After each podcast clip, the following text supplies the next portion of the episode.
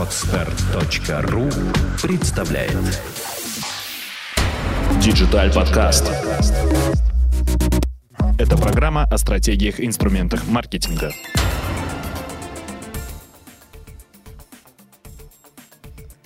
Здравствуйте, меня зовут Сергей Прус, и я хочу представить вам первый выпуск программы о настоящем маркетинге «Digital подкаст». Что же такое «Digital»? Это конференция по маркетингу, которая уже проходила три раза в Петербурге и собирала в себе более тысячи маркетологов, на которой выступали самые признанные эксперты по маркетингу в России. А в подкасте же мы будем говорить об эффективных э, маркетинговых стратегиях, инструментах и трендах. И хочу вам представить э, нашего первого гостя.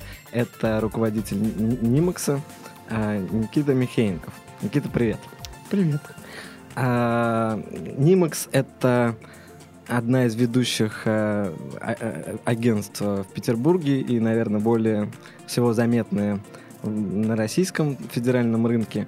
И вот первый вопрос тебе, как, как вы этого добились и пару слов о вас. Да. Ну, заметная скорее на федеральном уровне, заметная компания из Петербурга. То есть в масштабах России мы, конечно, не так хороши пока, как хотелось бы. И наша компания существует уже давно, с 99 -го года, то есть уже практически 14 лет. Хотя мы считаем, что вот самый такой актуальный период развития, он начался буквально несколько лет назад, после последнего кризиса, который нас очень сильно подтолкнул и заставил все переделать. И, собственно, он стал до, до кризиса про нас никто не знал. Для нас вся эта история оказалась очень положительной и даже полезной. С нетерпением ждем следующего. В общем-то, вот так. Ну, а пару слов о, о тебе, как вообще пришел к этому, чтобы открыть бизнес и вообще сделать одну из лучших компаний в Петербурге, которая оказывает маркетинговые услуги?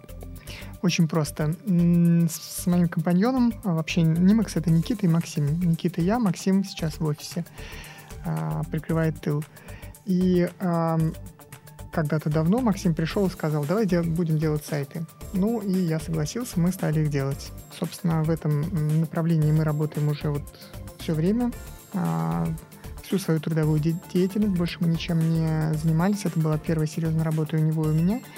И, соответственно, э, дальше мы просто расширяли компанию, расширяли направление, постепенно двигаясь по пути от просто веб-разработки к э, рекламному агентству, которое занимается таким комплексным обслуживанием клиентов. Ну, всегда на рынках интересны более всего компании, которые вот как раз лидируют.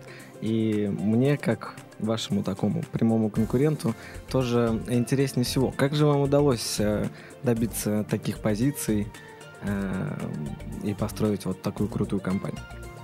Ну, во-первых, мы много работали. Это очень странно, но да, так и есть.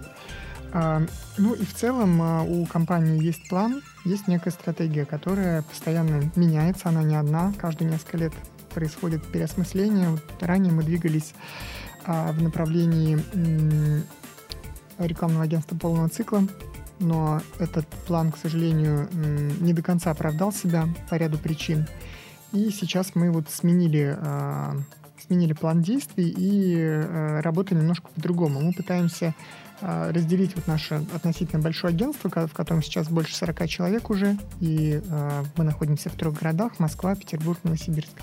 Мы пытаемся разделить его на несколько компаний, создавая э, под каждый рынок, который нас интересует, и под э, каждый сегмент этого рынка отдельную компанию со своими продуктами, очень э, хорошо сфокусированными именно на эту аудиторию. Э, вот, в общем-то, как-то так. Мне это напоминает подход Procter Gamble, который вообще под каждый свой продукт как раз создает э, отдельный бренд, и у них даже на одном рынке много конкурирующих между собой продуктов. А почему именно такой подход, а не подход, например, а, Ричарда Брэнсона, который под своим одним брендом э, объединяет более 300 бизнесов? История примерно такая. Мы э, работали под одним брендом, но, к сожалению, у нас э, формировался образ компании все равно в одном и том же направлении. То есть в ней были отделы, были там руководители отделов, каждый которых отвечал за определенное направление, определенную услугу. Но одна из них все равно всегда доминировала. И у нас так не... Может быть, это именно наши проблемы, наш недостаток, но нам не удалось э, обеспечить равномерное развитие в тех направлениях, в которых мы бы хотели.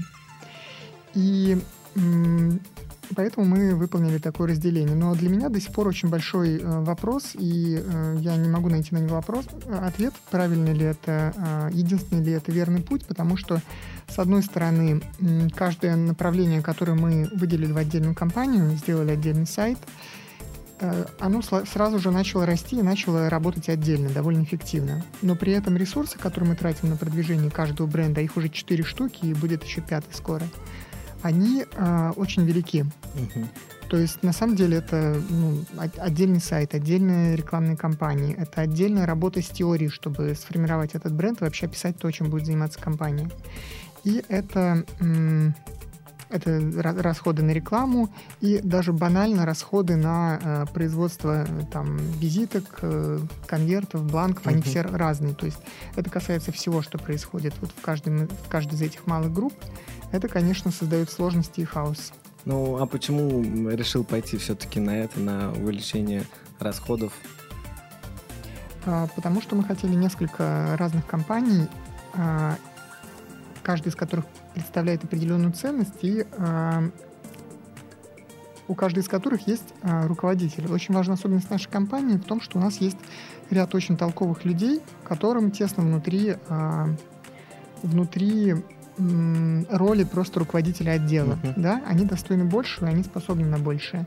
Как только мы замечали такого человека в определенном направлении, мы э, предлагали ему вот такую историю создания отдельного бизнеса по долевому принципу. То есть это больше такая какая-то управленческая потребность, чем э, именно подход брендинга?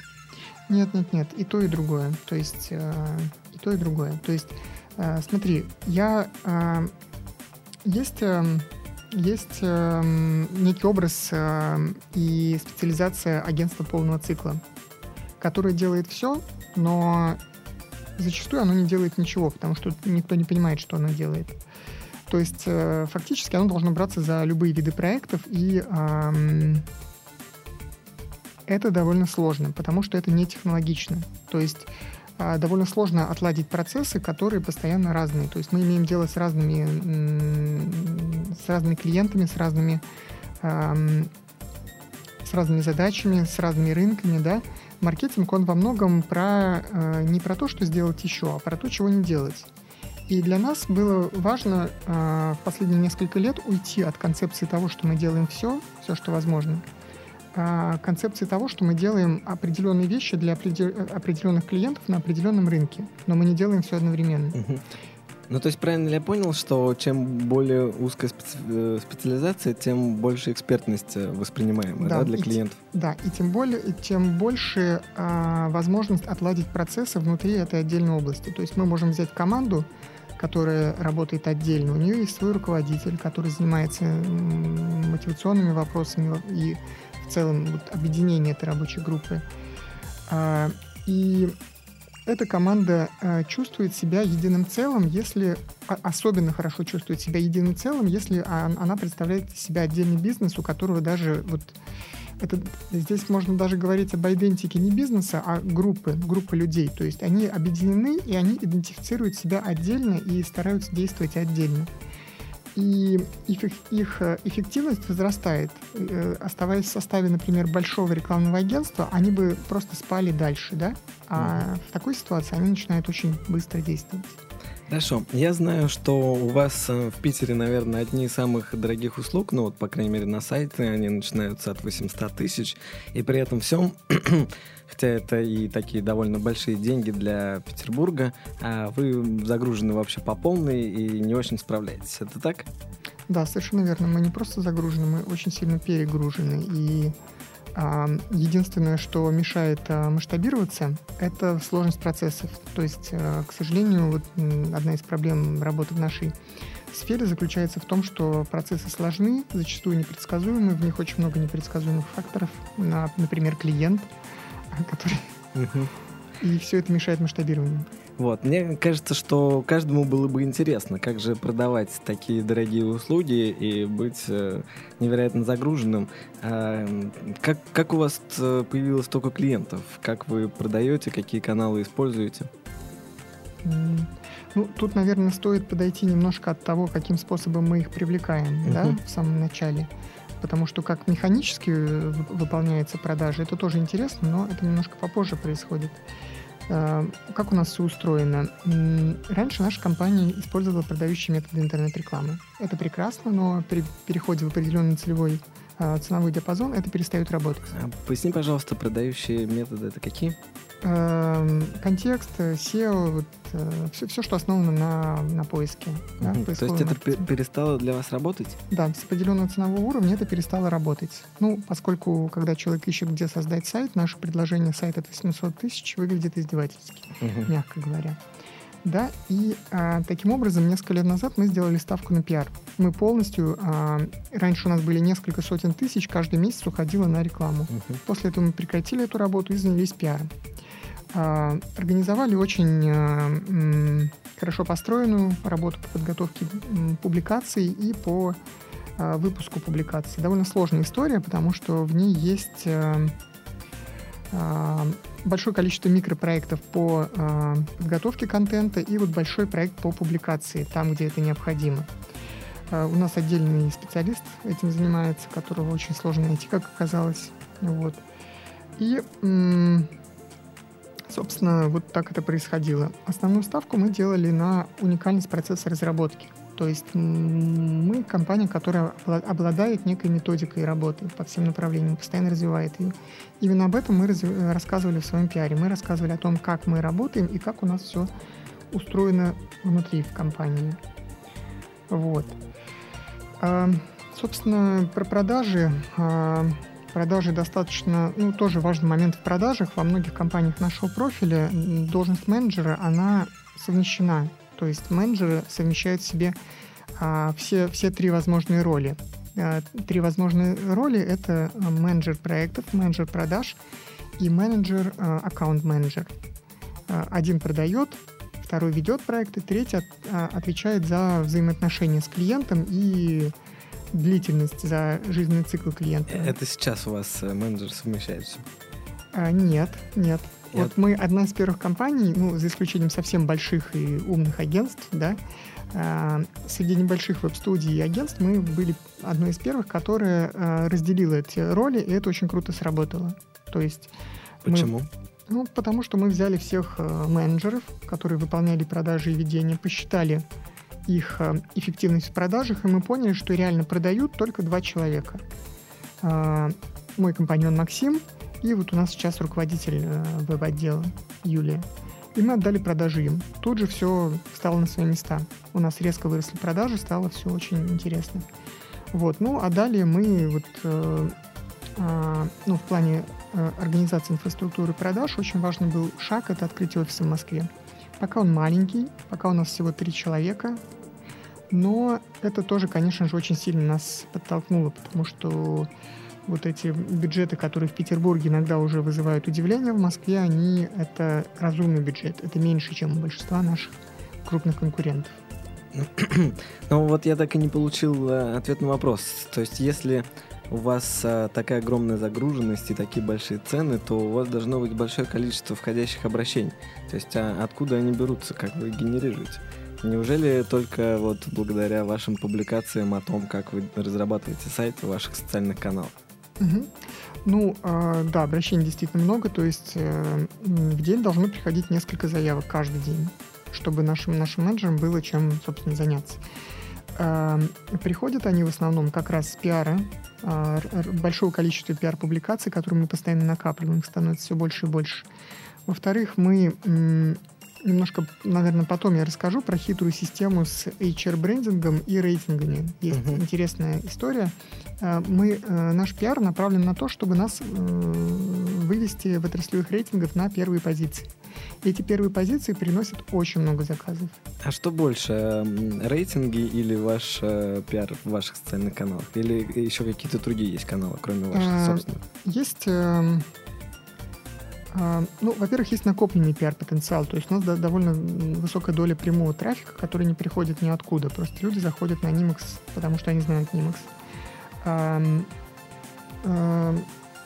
С пиара идет не так много. С рейтингов идет, конечно же, больше. То есть это основной ваш источник э, входящих обращений? Нет, не совсем. Есть большое количество рекомендаций. Все-таки мы стараемся работать хорошо. ну, не всегда это получается, разумеется, но мы стараемся, правда стараемся. И э, есть большое количество рекомендаций. То есть это на первом месте, правильно я понял? Ну, это, это, наверное, это на том же уровне, что и рейтинги. То есть, значит, основное количество обращений э, к вам генерируется рейтингами и рекомендациями. Но на самом деле это немного необычно. Мне кажется, что у большинства вот компаний на нашем рынке генерируются лиды совсем по-другому, как раз вот из э, всяких интернет-источников, рекламы, каких-то активных продаж. Поэтому лично для меня это очень интересно, и хотелось бы, чтобы ты, может быть, как-то более подробно рассказал вот об этих двух э, источниках ваших mm-hmm. входящих обращений. Кстати, вот ты сказал про холодные продажи. Это история, которая, ну, когда мы работали в низком ценовом диапазоне, у нас просто не получилась. В высоком она, я считаю, что невозможна. Uh-huh. Ну, она невозможна в потоковом режиме. Вот. И на самом деле еще важный источник а, и трафика, да, и, соответственно, клиентов — это ссылки на ранее сделанных сайтах. Угу. Поскольку компания старая, очень большой а, идет поток оттуда. Ну и, наверное, известность ваша большая, ну, раз вы хорошо работаете и давно существуете, то тоже оттуда, вот именно ваш входящий да, трафик да, да, прямой. Да, да. А, а все-таки что же с рейтингами и а, вот с HR а, или это про это же и был? Да, да, да. Ну вот а, про эти два источника очень интересно узнать поподробнее. Да. А, вот про... Это про бренды, да?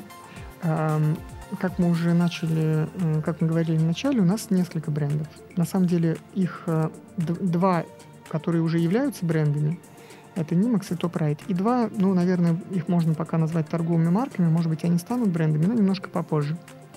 Вот. И базовый бренд — это Nimax, с которым мы всегда работали больше всего. А, но а, он тоже разделяется на две части. Да? Там есть а, отдельное направление работы — это HR-брендинг и есть брендинг на клиент. Они очень тесно взаимосвязаны. Почему? Потому что отраслевые рейтинги, они а, формируются по принципу голосования компаний друг для друга. Обычно это выглядит так. На самом деле это смешно, но это действительно так.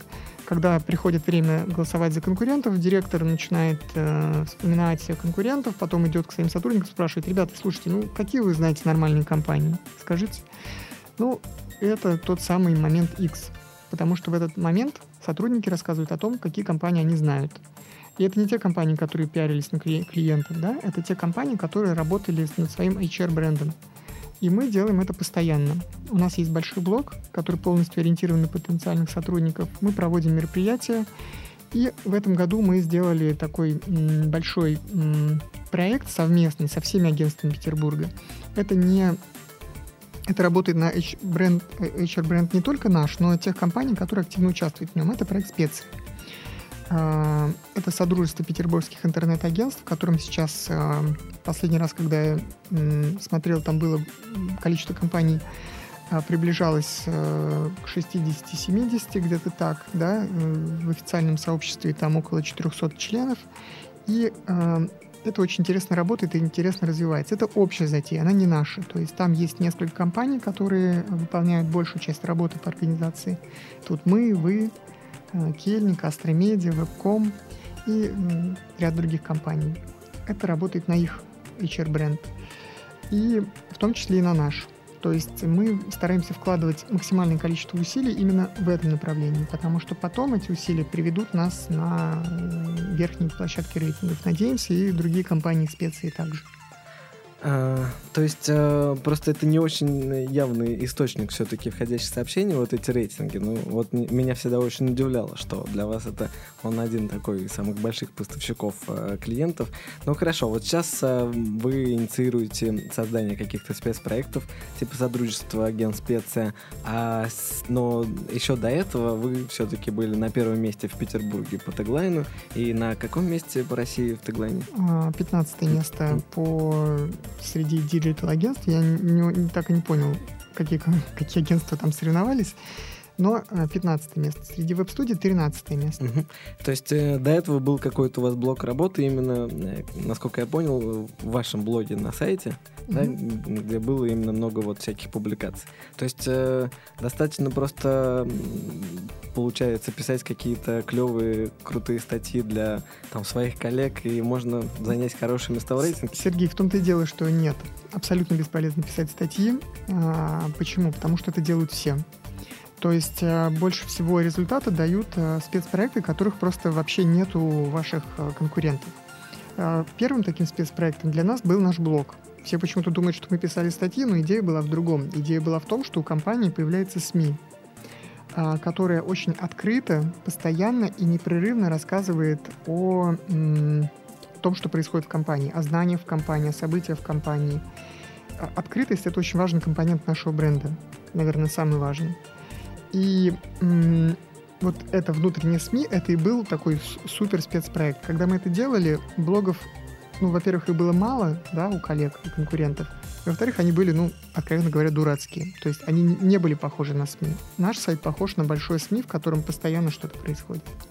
Вот. Вторым спецпроектом была та самая вот испанская зимовка, про которую все наслышаны. Это был тоже огромный пиар-проект. И, опять же, в HR-направлении. Расскажи пару слов о нем. Мы два года, два года подряд ездили на Канарские острова и э, с коллегами по очереди. То есть а, любые, любые ребята из нашей компании могли поехать туда работать или отдыхать на разные периоды времени, от, от двух недель до нескольких месяцев. Там снимался огромный дом, а, в котором были пространство для работы небольшое и были несколько жилых комнат. Четыре, по-моему. Каждый год их было четыре. То есть одновременно там могло находиться либо 8 человек, либо 4 семейства. Да? И вот э, два года мы это делали. То есть, э, получается, вот этих э, двух проектов, эм, хорошего качественного блога и какого-то такого спецпроекта для сотрудников, который можно хорошо пиарить, было достаточно для того, чтобы вам вот эм, стать такими одними из самых известных, чтобы занять э, лидирующие позиции в рейтингах да, и да. получить кучу клиентов. Ну хорошо, сейчас, э, как ты говоришь, уже у многих есть блоги, и что бы ты мог бы порекомендовать, чтобы можно было бы добиться таких же результатов, как э, у, у вас? Ну, мне кажется, интересные э, проекты основаны на социальности. Вот, например, проект «Специя», придуманный вот нами с тобой и с Алексеем Ежиковым, это как раз проект в этом направлении. То есть он использует социальные механизмы, и там идет коллаборация компаний, и это очень хорошо.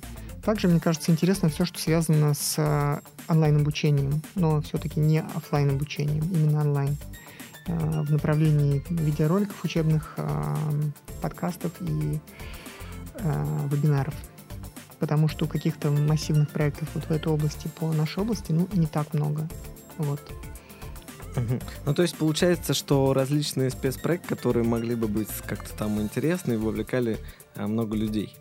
Да, но они могут быть любые. Главное, чтобы это было что-то, чего никто или почти никто не делал, и чтобы это просто не было у ваших конкурентов. Тоже один из базовых принципов э, маркетинга — создавать преимущества, которые, э, возможно, э, каким-то образом защитить от ну, не защитить, да, а которые трудно воспроизводимы. То есть нужно создавать такие э, инструменты и такие проекты, которые сложно повторить. Так, ну, то есть у вас, э, я так понял, что хороший опыт э, в этой области. И можешь чуть-чуть тогда рассказать еще о том, как вы как раз отстраиваетесь э, от конкурентов, вот в чем ваша уникальность и как э, вы так э, стремитесь себе обеспечить э, какое-то такое долгосрочное преимущество на рынке? Почему, например, вот нам, компания Serenity, вам, вас будет не победить? Ну, ну, не факт. Мы с вами... Наш отдел рекламы пока, пока все-таки за вами гонится, но я надеюсь, что скоро обгонит. Да, и сложный вопрос. То есть он вот э, ты просто говорил э, про какую-то такую стратегию, что вы уникальным образом делали ваши сайты, что, то есть, ну, что позволило вам так как-то выделиться и иметь какую-то такую причину для клиентов, почему нужно работать с вами. То есть я так понял, э, ну, и ты говорил о том, что нужно как-то защищать свои преимущества, то есть вот вы одни там из самых активных uh-huh, создателей uh-huh. специи. То есть я так понял, что какой-то м, такой пиар для вот всех участников, которые как раз голосуют в этих рейтингах, он как-то закрепляется, может быть, в большей степени за вами. А, вот. Может быть, есть еще какие-то рекомендации или, а, может быть, какие-то ваши стратегии, как э, защищаться от конкурентов или там удерживать эм, лидирующую позицию? Смотри, я да, ну, сформулировал ответ на этот вопрос про именно способ а, побеждать конкурентов. Mm-hmm. Да? На самом деле, вот наше основное базовое направление — это веб-разработка. Она это вообще очень сложный рынок, очень жесткий. Там очень низкий порог входа, и там гигантское количество конкуренции, э, конкурентов. Э, наверное, ни в одной области нет такого количества конкурентов, как здесь. И... В Питере, по-моему, больше 500, да? Вот да, да, да. В России больше пяти с половиной тысяч. Mm. Вот. Есть еще рынки там бывших советских республик, и, в общем, все довольно сложно. И очень важно, очень важно создавать, э, отличаться от них, да? То есть мы пытаемся создавать отличия а, через э, методику а, работы над проектами. Мы очень давно сделали ставку на проектную работу. Для идентики брендов это глубокая маркетинговая проработка, помощь в формализации позиционирования, помощь компаниям в самоопределении себя. А в веб-разработке это сложная проектная методика, это исследование, это сценарии, выявление потребностей пользователей, детальное прототипирование, интерактивные, ну, прототипы разных уровней, от э, э, высокоуровневых до детальных интерактивных прототипов. И э, мы дифференцируемся через совершенно другой способ э, выполнять эту услугу. То есть мы закрываем а, целый ряд потребностей, которые существуют у клиентов. Это потребность понимать, что происходит в проекте это потребность э, быть, э, держать все под контролем. Это потребность проверять э, и контролировать, проверять результаты, тестировать их на самых ранних этапах разработки. И это для контактных лиц потребность давать регулярные результаты, отчетность руководству. Вот мы нашли эту, эту нишу, это эту возможность дифференцироваться, и мы долго с ней работаем. Причем интересно, что она, она может модифицироваться. То есть, например, сейчас некоторые методики, которые мы использовали, они устарели. Но мы сейчас изучаем западные практики, внедряем новые, более эффективные методики проектирования для веба, и будем переходить к ним сейчас, да. То есть это свойство, которое дает нам дифференциацию от огромного количества конкурентов, которое постоянно можно развивать. Да, ну вот я тоже подтверждаю, что у вас это очень хорошо получается, и действительно вас воспринимают там как э, таких крутых специалистов, на вас ориентируются. Вот, я еще хотел бы спросить у тебя в общем о маркетинге, что ты думаешь? У нас, э, к сожалению, в России не знаю, может быть, не такой большой опыт в маркетинге, как на Западе, и очень часто слышу совершенно различные его понимания, его определения, и у тебя, как у крутого маркетолога, который смог найти такую сильную идею для дифференциации, хотел а, как раз узнать, что же ты думаешь, что такое маркетинг? Сергей, ну смотри, во-первых, я маркетолог у нас не я, я, я в этой области любитель, и у нас вот занимается этим как раз Ульяна. Вот. Но э, что я могу сказать про маркетинг? С маркетингом в России есть некоторый перекос. То есть если э, обычно маркетинг это сбалансированная система, которая состоит из продукта, э, система 4P, uh-huh. да? Я думаю, что вы ее знаете. А в России есть э, большой перекос в направлении промоушена. То uh-huh. есть у нас обычно вот из этих 4P больше всего идет внимание на промоушен. Собственно, последний из этих P, да. И у нас почти всегда думают о том, а, что делать с продуктом, как его продать, uh-huh. да. А все-таки в, в правильном маркетинге а, больше идет внимание к самому продукту, к первому из этих P. И мне кажется, это очень важно. Больше думать о продукте, и тогда все остальные вопросы, они могут быть закрыты э, гораздо проще. Ну, как считаешь, Нимакс олицетворяет вот твое такое видение, что то есть вы в большей степени занимаетесь продуктом, чем продвижением? Эм, нет, у нас тоже очень много внимания идет промоушен. Более того, мы э, только работа над собственной саморекламой и самопиаром, они привели к необходимости переосмысления продукта. То есть мы э, действовали совсем по-другому. Так неправильно делать. Но сейчас мы стараемся отталкиваться от продукта и пытаемся создавать продукт, который именно нужен определенным нашей ЦА. Кстати, наша ЦА — это профессионал рекламы и маркетинга на стороне клиента. Очень четко описано и очень хорошо работает. Хорошо. А что ты можешь порекомендовать маркетологам, что им делать, эм, о чем им думать, чтобы у них были лучшие результаты в их работе? Эм, ну, я думаю, что то же самое, что и мне, например, да. Маркетинг, э, вообще деятельность по вот, изучению рынка, изучению взаимодействия э, бизнес-потребитель, собственно говоря, это и есть маркетинг, да, ответ на этот вопрос. Мне кажется, она зачастую происходит в фоновом режиме, то есть она неформализуема. То есть э, люди обсуждают это, думают об этом, устраивают какие-то штурмы в компании, но это очень часто выглядит в форме таких заявлений. А давайте мы будем компанией, наша стратегия будет стать компанией номер один в таком, на таком-то рынке, в таком-то сегменте. Но это очень редко формализуется, и это очень редко переходит в цифры. Мне кажется, очень важно использовать э, именно математический инструментарий маркетинга.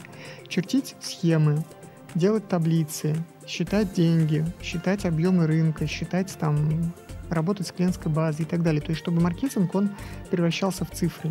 И, э, то есть, из абстрактных мыслей переходил в конкретные цифры. Вот нам этого очень сильно не хватает. Никита, спасибо огромное.